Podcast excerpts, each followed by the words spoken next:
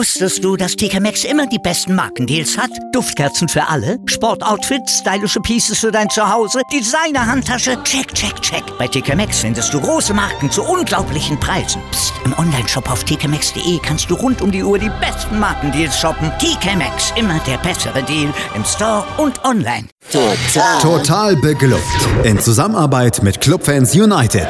Der Podcast für alle Glubberer. Alles, zum ersten FC Nürnberg auf meinsportpodcast.de.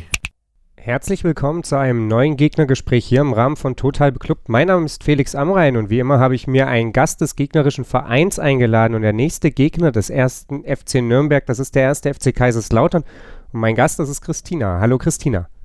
Grüß dich Felix. Ja, Christina, wir wollen natürlich über deinen Verein sprechen. Wir wollen ein ganz kleines bisschen auch über den ersten FC Nürnberg sprechen, denn es gibt ja so ein bisschen Schnittpunkte zwischen dem ersten FC Kaiserslautern und dem ersten FC Nürnberg, was Personal angeht. Aber wir wollen natürlich vor allem erstmal auf die sportliche Situation ähm, ja, unseres Gegners, deines Vereins blicken. Der erste FC Kaiserslautern steht nicht gut da aktuell in der Tabelle. Äh, es ging vielleicht noch ganz gut los in der Saison. Man stand, ich glaube, nach dem zweiten Spieltag mal auf dem dritten Tabellenplatz. Aber seitdem lief nicht mehr so richtig viel zusammen. Die Krone dieses ganzen Debakels, möchte ich fast sagen, war jetzt das letzte Auswärtsspiel in Chemnitz. Äh, eine Mannschaft, die auch nicht unbedingt dafür bekannt ist, berauschenden Drittliga-Fußball zu spielen, aber dann trotzdem mit 3 zu 1 gegen Kaiserslautern gewonnen hat. Wie ist die aktuelle Stimmungslage denn bei euch? Desaströs wäre, glaube ich, noch geprahlt. ähm, ja, also es ist sportlich wie um den Verein herum eine mittelschwere Vollkatastrophe. Sportlich spricht die Tabelle Bände. Wir stehen vollkommen zurecht nach dem Drittel der Saison auf einem Abstiegsplatz. Allein wenn man sich die Zahlen vor Augen führt. Wir haben in den letzten vier Auswärtsspielen 15 Gegentreffer kassiert, sind dabei nie unter drei Gegentoren geblieben haben zusammen mit Groß Asbach die meisten Gegentore der Liga. Und ich habe vorhin extra nochmal nachgeschaut. Also wir haben tatsächlich genau heute vor einem Jahr, da haben wir gegen den VfR Aalen gespielt, das letzte Mal zwei Spiele in Folge gewonnen. Und danach maximal ein Spiel. Groß Euphorie war vor der Saison, jedenfalls in meinem Umkreis, sowieso wenig da, aber das ist dann doch nochmal eine ordentliche Stufe drunter. Und man merkt es auch im Umfeld, man sieht es jetzt auch in den Kartenverkaufen. Also wir haben bis morgen für morgen knapp 20.000 Karten verkauft, wobei da die Dauerkarten schon mit drin sind. Und ich weiß von einigen Dauerkartenbesitzern, dass die das Spiel morgen nicht im Stadion gucken werden. Und gehe davon aus, dass das morgen für den Gegner und dafür, dass es DFB-Pokal ist, eine relativ schwache Kulisse sein wird. Du hast es angesprochen, ähm, insbesondere auswärts Hagels Gegentore. Insgesamt ist die Auswärtsbilanz äh, ja eine ne, nicht nur mittelschwere Katastrophe. Ich glaube, das kann man so sagen. Ihr habt 14 zu 22 Gegentore oder 14 zu 22 Tore. Ähm, rechnet man da dieses absolut verrückte Spiel am sechsten Spieltag beim FSV Zwickau noch raus, wo ihr fünf Tore geschossen habt, aber diese beinahe obligatorischen drei bekommen habt, dann, dann wird die ganze Geschichte fast noch ein bisschen schlimmer. Aber auch die Heimbilanz ist ja nicht so richtig gut. Ich meine, ihr habt nur ein Heimspiel verloren, so weit, so gut erstmal, aber Siege kommen da irgendwie auch nicht so richtig zustande. Sechs zu sieben Tore sind es da. Hat der erste FC Kaiserslautern zwei verschiedene Gesichter? Ähm, Frage 1. Und wenn ja, warum, warum sind die so verschieden? Im Moment suche ich relativ verzweifelt ein positives Gesicht an dem Verein. Also wenn man mal positive Erlebnisse in dieser Saison hat, mir fällt da jetzt natürlich in erster Linie der Erstrundensieg gegen den FSV Mainz 05 ein. Davon abgesehen fallen mir Highlights nur ein, soweit ich sie an einer Hand abzählen kann, wenn überhaupt. Ansonsten war ein Stück weit die Hoffnung bei mir auch im Umfeld, dass die Fehler aus der vergangenen Saison abgestellt werden, dass mit Sascha Hildmann mit einer kompletten Vorbereitung Möglichkeiten bestehen, sich defensiv stabil zu stellen, das mit ja durchaus auch nicht allzu schlechten Neuzugängen, also Bachmann, der die Liga gut kennt, Skalatidis, der die Liga gut kennt, Röser, der aus Dresden gekommen ist, dass man auf der Basis ein Stück weit Stabilität reinbringt, dass möglicherweise auch mal ein Timmy Thiele seine fast schon chronische Torallergie ablegt. Aber ja, also es wiederholt sich jedes Mal aufs Neue. Gefühlt ist es mittlerweile typisch FCK, die ersten 20 Minuten zu verpennen. Also das Spiel jetzt am Samstag ist da auch wieder ein wunderbares Beispiel für. Ja, im Laufe der ersten Halbzeit hätte möglicherweise ein Spieler von Chemnitz vom Platz gestellt werden müssen, aber zu dem Zeitpunkt lagen wir trotzdem schon 2-0 hinten. Und das, was mich persönlich tatsächlich erschreckt ein Stück weit, ist, dass ich noch immer das Gefühl habe, dass ich nicht mal ansatzweise eine eingespielte Mannschaft auf dem Platz habe, dass ich immer noch Abstimmungsfehler habe, die ich normalerweise in den ersten Saisonspielen erwarten würde, dass ich Abstände habe zwischen den Mannschaftsteilen, die ich mir nicht erklären kann, Stellungsfehler in der Abwehr, schon im defensiven Mittelfeld. Und da sind diese extrem hohen oder diese extrem hohe Zahl an Gegentoren ist da schon fast zwangsläufig.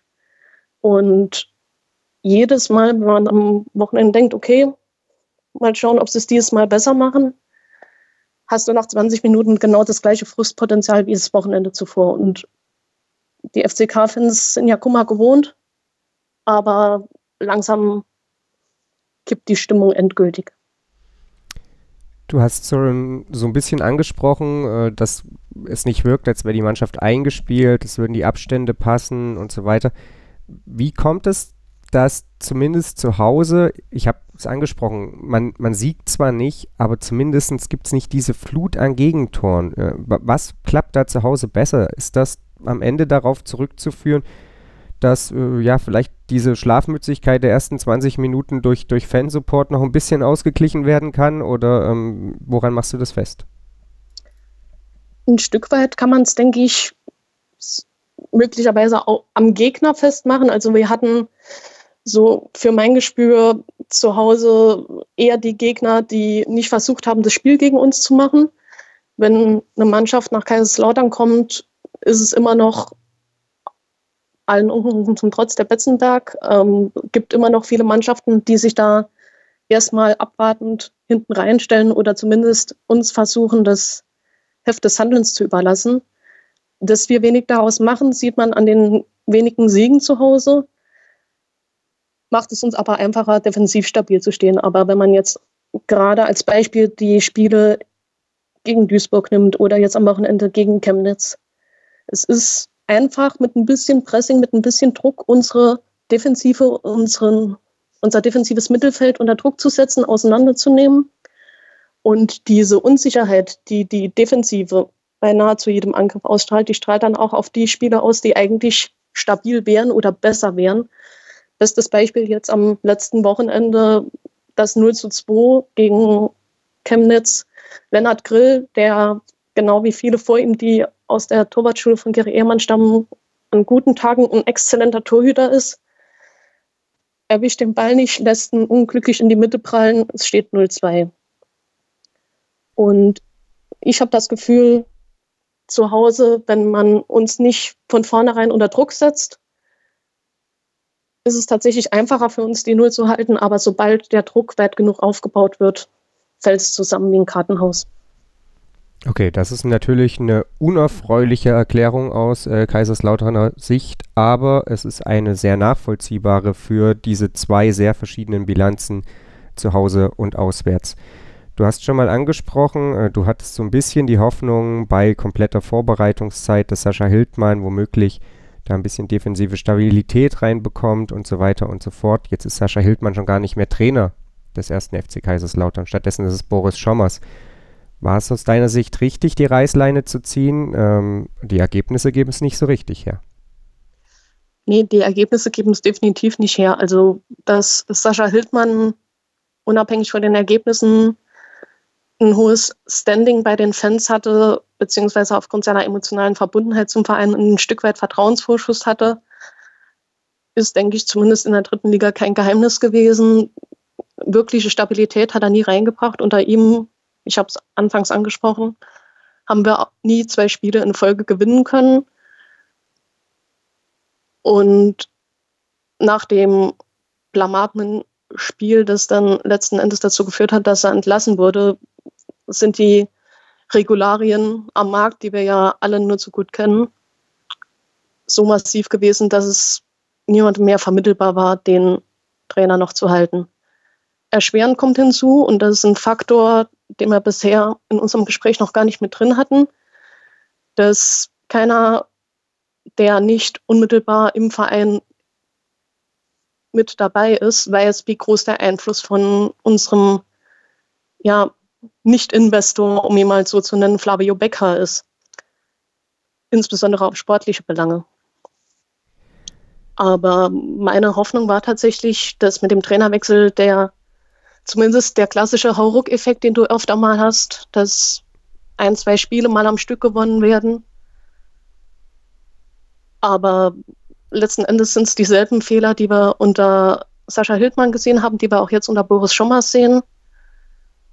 Inwiefern er in der Lage ist, in diesem offenbar nicht funktionierenden Mannschaftsgefüge Ordnung zu schaffen, dem seinen Stempel aufzudrücken, mag ich nach den wenigen Spielen noch nicht beurteilen. Ich habe ihn auch in der Vergangenheit nur ganz dezent am Rande verfolgt. Also er ist mir bei euch in der letzten Hin Rückrunde ein, zwei Mal über den Weg gelaufen, aber ohne mich in, inhaltlich enger mit ihm zu befassen. Lass uns noch ganz kurz bei Boris Schommers bleiben, bevor wir dann auch zum ja, dysfunktionalen Vereins Gebilde 1. FC Kaiserslautern kommen. Du hast es schon so ein bisschen angedeutet. Wie ist denn dein Eindruck bezüglich des Standings von Boris Schommers in der Fanszene? Äh, in, in Nürnberg war das anfänglich ganz okay, später ambivalent, äh, rückblickend nicht so richtig gut. Äh, wie ist es bei euch? Also die häufigste Reaktion, die ich nach seiner Ernennung oder Berufung, wie wir es nennen wollen, gehört habe, war bitte wer. Also der Name war bei niemandem bekannt. Und ein unbeschriebenes Blatt, das mag bei manchen fast so etwas wie Erleichterung ausgelöst haben angesichts der Namen, die vorher kursiert sind. Also ähm, Peter Neururer mag da noch die eine der weniger gruseligen Varianten gewesen sein. Den ernsthaft gehandelten Namen war niemand dabei, der wahrscheinlich für uns bezahlbar gewesen wäre oder der sich den Verein in der Situation antun würde. Boris Schommers war, wie gesagt, für die Messen ein total unbeschriebenes Blatt, ähm, hat in den ersten ein, zwei Pressekonferenzen, also sowohl in seiner Antrittskonferenz als auch in den beiden Pressekonferenzen rund um das erste Spiel auf mich einen guten Eindruck gemacht. Ähm, Gerade im Vergleich zu Sascha Hildmann, der ein unheimlich netter Typ zu sein scheint, der auch ähm, zu der Presse immer ein sehr offenes, ich würde fast sagen, kumpelhaftes Verhältnis hatte.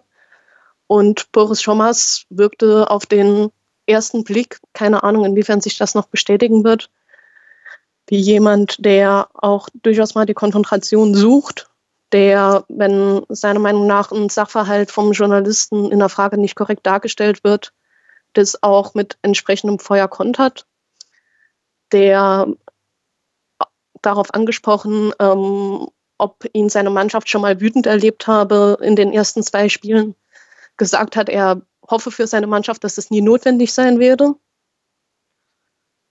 Da machst du dir natürlich ein Stück weit Hoffnung, dass das jemand ist, der auch Mentalität ein Stück weit wieder zurückholen kann, um halt das Unwort der Hinrunde zu bemühen, der gegebenenfalls Unruhe oder Stimmungsprobleme innerhalb der Mannschaft klären kann. Aber der Ansatzweise, die ansatzweise Hoffnung, die sich da bei dem einen oder anderen in den ersten Spielen gezeigt hat, verpufft mit den schwachen Leistungen der Mannschaft, mit dem Gefühl, im Prinzip kannst du da auch äh, Pep Guardiola, Maurizio Pochettino oder Jürgen Klopp hinstellen und es wird nicht funktionieren, weil der Kader schwach zusammengestellt ist, weil die Spieler, von denen man erwarten würde, dass sie vorangehen, nicht vorangehen also Boris Schommers hat keine Herzen gewonnen in den Wochen, die er jetzt hier ist. Aber ich meine, dass die meisten Fans nicht ihn als das Hauptproblem ausmachen, sondern einen schlecht zusammengestellten Kader und Vereinsführung. Gut, dann lass uns mal ein bisschen weggehen von dem aktuellen sportlichen Dilemma, denn das ist äh, ja traurig mit anzusehen, zumindest aus der Ferne und äh, von Namen ist wahrscheinlich traurig schon gar kein äh, ja, Wort mehr, dass das äh, irgendwie ja im, im Kern trifft.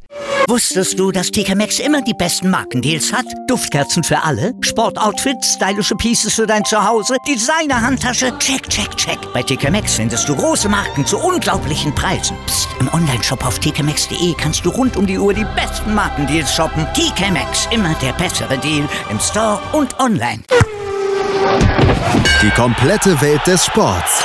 Wann und wo du willst. Die MSP-WG. Jeden Sonntag spricht unsere Redaktions-WG beim Feierabendtisch über alles, worüber man halt so spricht. Ob mit Sportbezug oder ohne. Und du kannst mitmachen. Sprich mit im Podcast oder beteilige dich über den Hashtag MSPWG. Die MSP-WG auf meinsportpodcast.de. Die komplette Welt des Sports. Wann und wo du willst. Moin. Moin. Hast das Spiel gesehen? Ja. War ganz gut, ne? Der HSV-Talk mit Tanja Das ging mir sowas von auf den Sack. und Sven. Ganz provokant gefragt, mit Adler wären wir abgestiegen? Analysen, Ich sehe das durchaus positiv. Hintergründe Mit dieser Ausgliederung unterwirft sich die Fußball AG dem Aktienrecht. und offene Worte. Das war einfach nicht schön. Ich will sowas nie wiedersehen. Der HSV-Talk auf meinsportpodcast.de. In den letzten Tagen ist man, wenn man den Kicker oder ähnliche Fußballmagazine verfolgt, ungewöhnlich, ja, ungewöhnlich häufig über den äh, ersten FC Kaiserslautern gestolpert angesichts dessen, in welcher Liga er spielt. Und das hat damit zu tun, ja, was sich im Verein auf höheren Ebenen abspielt. Äh, die letzte Meldung ist tatsächlich von äh, gestern erst. Da titelt der Kicker eben Kaiserslautern, der nächste wirft das Handtuch. Ähm, es geht um Tobias Frei, der Vorstandsmitglied mittlerweile war und gesagt hat, so wie das hier im Verein läuft, äh, kann ich da nicht guten Gewissens arbeiten. Du hast äh, Flavio Becker angesprochen, derjenige, der Geld geben wollte, sollte und am Ende es eben noch nicht getan hat, dessen Berater Patrick Gregorius jetzt allerdings im Aufsichtsrat sitzt, ähm, womit gefühlt er von zwei Seiten über eine eventuelle Beteiligung am Verein verhandeln kann. Das wirkt auf mich irgendwie wie aus einer schlechten Daily Soap, aber es ist beim ersten FC Kaiserslautern leider Realität. Äh, kannst du für uns vielleicht mal so ein bisschen zusammenfassen, was da in den ja, letzten Monaten bei euch passiert ist? Ja, also schlechte Daily Soap fasst das, glaube ich, schon ganz gut zusammen. Also wenn man das, was in den letzten, sagen wir mal, 16 Monaten beim FCK passiert ist, in ein fiktives Drehbuch packen würde und dem, äh, dem ZDF oder der ARD für einen Vorabendfilm anbieten würde, würden die einem den Vogel zeigen und wahrscheinlich sagen, was ist denn das für ein unrealistischer Bullshit? So viel kann doch gar nicht in so kurzer Zeit schiefgehen. Ich habe in Vorbereitung auf unser Gespräch heute mir nochmal Letz die letzte Gegnerbetrachtung angehört, die du mit Florian damals geführt hast. Das war ein halbes Jahr, bevor die Ausgliederung besprochen wurde, äh, beschlossen wurde. Und ähm, Florian hatte damals gesagt, ja, die Ausgliederung wird uns jetzt so ein bisschen als, äh, als mögliche Heilsbringer versprochen. Aber ob das wirklich so funktioniert und wie das genau aussehen soll, weiß man nicht. Letzten Endes hat sich genau das bewahrheitet. Im Sommer 18 ist die Ausgliederung mit sehr, sehr großer Mehrheit auf einer außerordentlichen Mitgliederversammlung beschlossen worden. Die verantwortlichen Personen, Patrick Banff, Martin Bader fürs Sportliche und Michael Glatt, haben groß für das Lautra-Modell, wenn man es so nennen will, geworben, ein Vier-Säulen-Modell, in dem eben nicht nur ein Ankerinvestor vorgesehen ist, sondern auch regionale Investoren. Das Regionale ist dem geneigten FCK-Fan ja durchaus wichtig und in dem auch Fans später investieren sollen können. Was ist nach einem anderthalben Jahr übrig vom Vier-Säulen-Modell? Es haben ein paar regionale Investoren investiert. Und damit hat sich für Fans ist die Säule meines Wissens immer noch nicht geöffnet. Das heißt, Fans, selbst wenn sie wollten, können immer noch nicht investieren.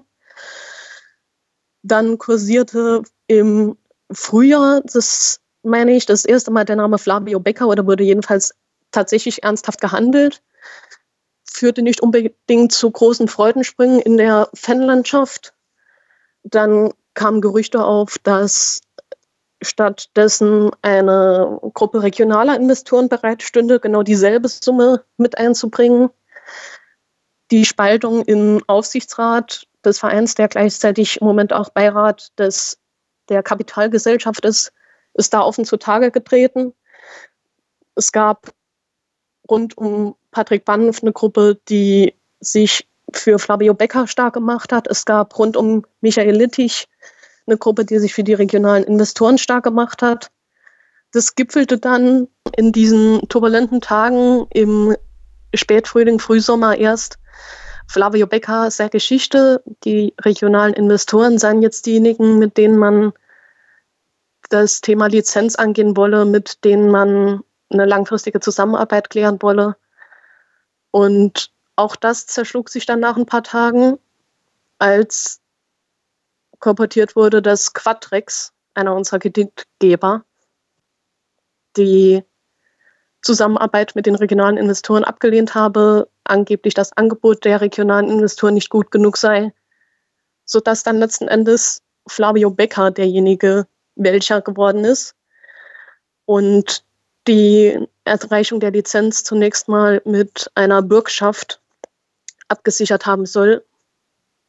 Kleiner Einschub an der Stelle, nachdem schon einige Monate vorher die Führung der Kapitalgesellschaft bei den Fans in einem Crowdlending versucht hat, Gelder zu sammeln und für Drittliga-Verhältnisse unvorstellbare Summen von den FCK-Fans zusammengekommen sind. Nachdem der Erfolg verzeichnet werden konnte, war offenbar trotzdem immer noch die Bürgschaft von Flavio Becker notwendig mit der Aussicht, diese wird zeitnah in Eigenkapital umgewandelt. Auf diese Umwandlung ins Eigenkapital warten wir bis heute. Warum, wieso, weshalb in den Monaten danach konnte, wollte uns niemand sagen. Und mittlerweile stellt sich Fabio Becker auf den, auf den Standpunkt bei der Unruhe im Verein. Möchte ich die Jahreshauptversammlung abwarten. Vorher werde ich meine Bürgschaft nicht in Eigenkapital umwandeln. Und die letzten Wochen haben dem Ganzen dann noch die Krone aufgesetzt. Die Schlammschlachten innerhalb des Vereins, die, wie sollte es auch anders sein, auch medial ausgetragen werden, führen immer wieder zu neuen Peinlichkeiten, führen dazu, dass man als FCK, wenn sich schon kaum traut, das Thema überhaupt irgendwo zu erwähnen, weil anstelle, dass man wie man das üblicherweise kennt, mal mit freundlichem Spott betitelt wird, vielleicht auch mal mit offener Ablehnung, gibt es im Fußballkreisen im Moment eher mitleidige Blicke. Und ich glaube, das brauche ich keinem Fußballfan zu erzählen. Das ist so ziemlich das Schlimmste, was einem passieren kann. Wie gesagt, die persönlichen Differenzen schlagen immer höher. Martin Bader wird äh, uns zum 31. Dezember verlassen.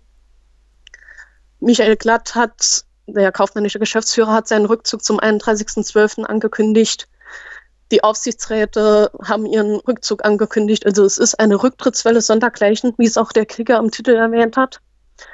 Und getoppt wurde das jetzt nur noch durch den Rücktritt eines Vorstandsmitglieds, der das Amt seit drei, vier Wochen, vier, fünf Wochen, nagel mich nicht drauf fest, innehat, mit der Begründung, das Vertrauensverhältnis sei zerrüttet.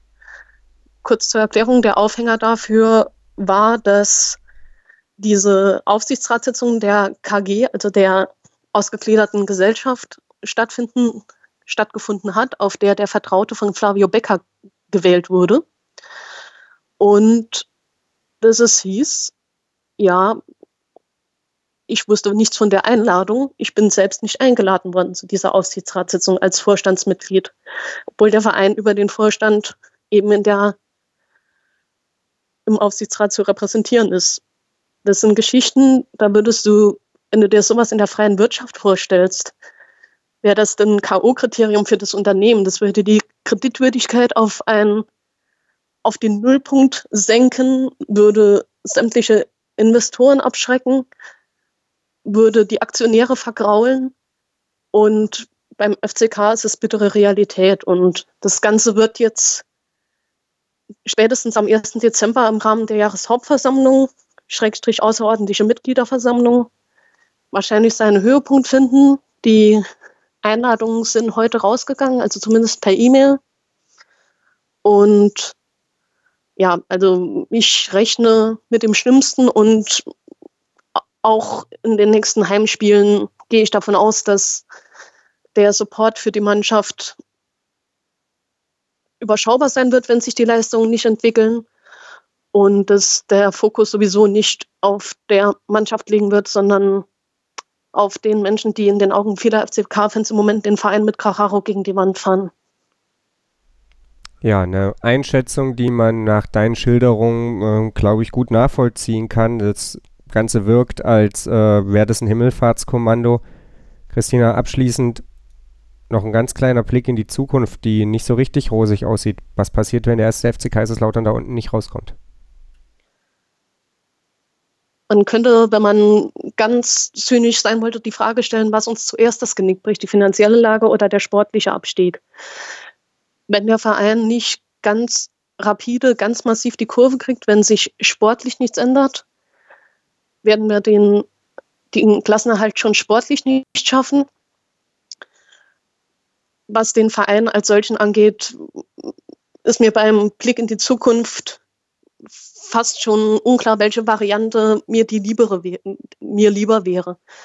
Wenn ich mir vorstelle, die eine Option ist, dass die Jahreshauptversammlung darin endet, dass Flavio Becker, mal flapsig gesagt, uns alles hinwirft. Klammer auf, das, was er bisher gemacht hat, nämlich zu sagen, ich möchte investieren und uns nichts zu tun, Klammer zu.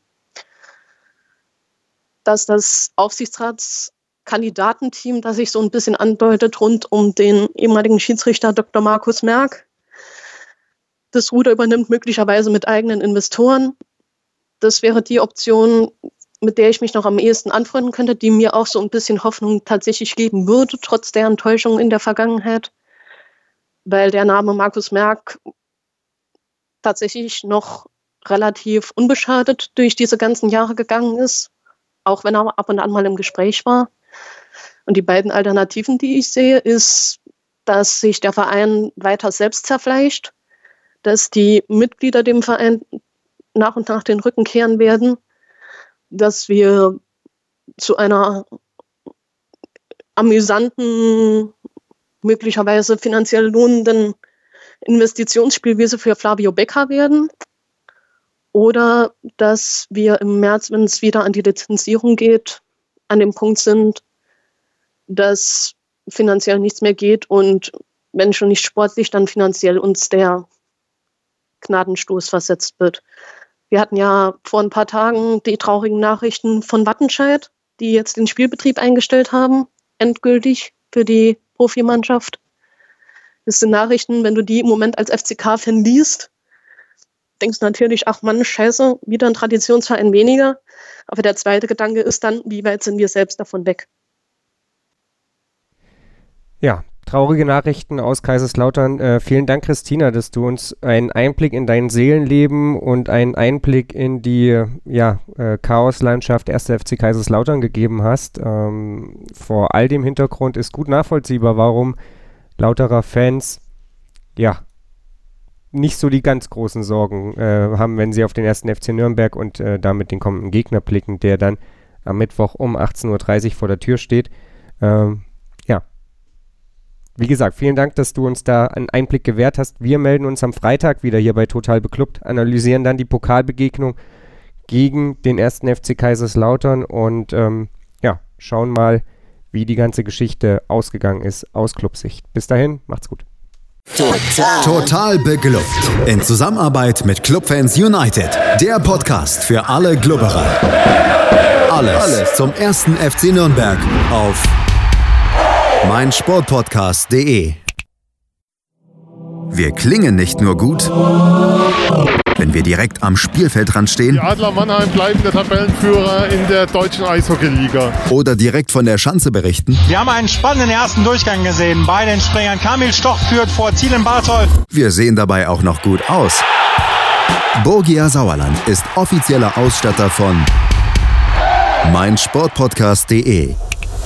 Borgia Sauerland. Berufsbekleidung, Arbeitsschutz und mehr auf borgia-sauerland.de. Wie viele Kaffees waren es heute schon? Kaffee spielt im Leben vieler eine sehr große Rolle. Und das nicht nur zu Hause oder im Café, sondern auch am Arbeitsplatz. Dafür gibt es Lavazza Professional. Kaffee am Arbeitsplatz, der genauso lecker schmeckt wie in eurem Lieblingscafé. Die perfekte Kaffeelösung für jede Art von Unternehmen. Klein, mittel, groß. Ihr habt auf jeden Fall einen Kaffee, der schmeckt. Die richtige Motivation für eure Arbeitstage. Alle Infos zu Lavazza Professional findet ihr auf lavazzapro.de mit allen Kaffeelösungen für euer Büro. Ich habe mich natürlich schockverliebt, weil die war wirklich ganz, ganz klein. So begann die Mensch-Hund-Beziehung zwischen Christina und Tierschutzhund Frieda. Und wie es danach, nach dem ersten Moment der Verliebtheit, so weiterging und welche Klippen es danach zu umschiffen galt, das hört ihr in der neuen Ausgabe von Iswas Dog, dem Podcast für harmonische Mensch-Hund-Beziehungen. Iswas Dog? Mit Malte Asmus. Überall, wo es Podcasts gibt.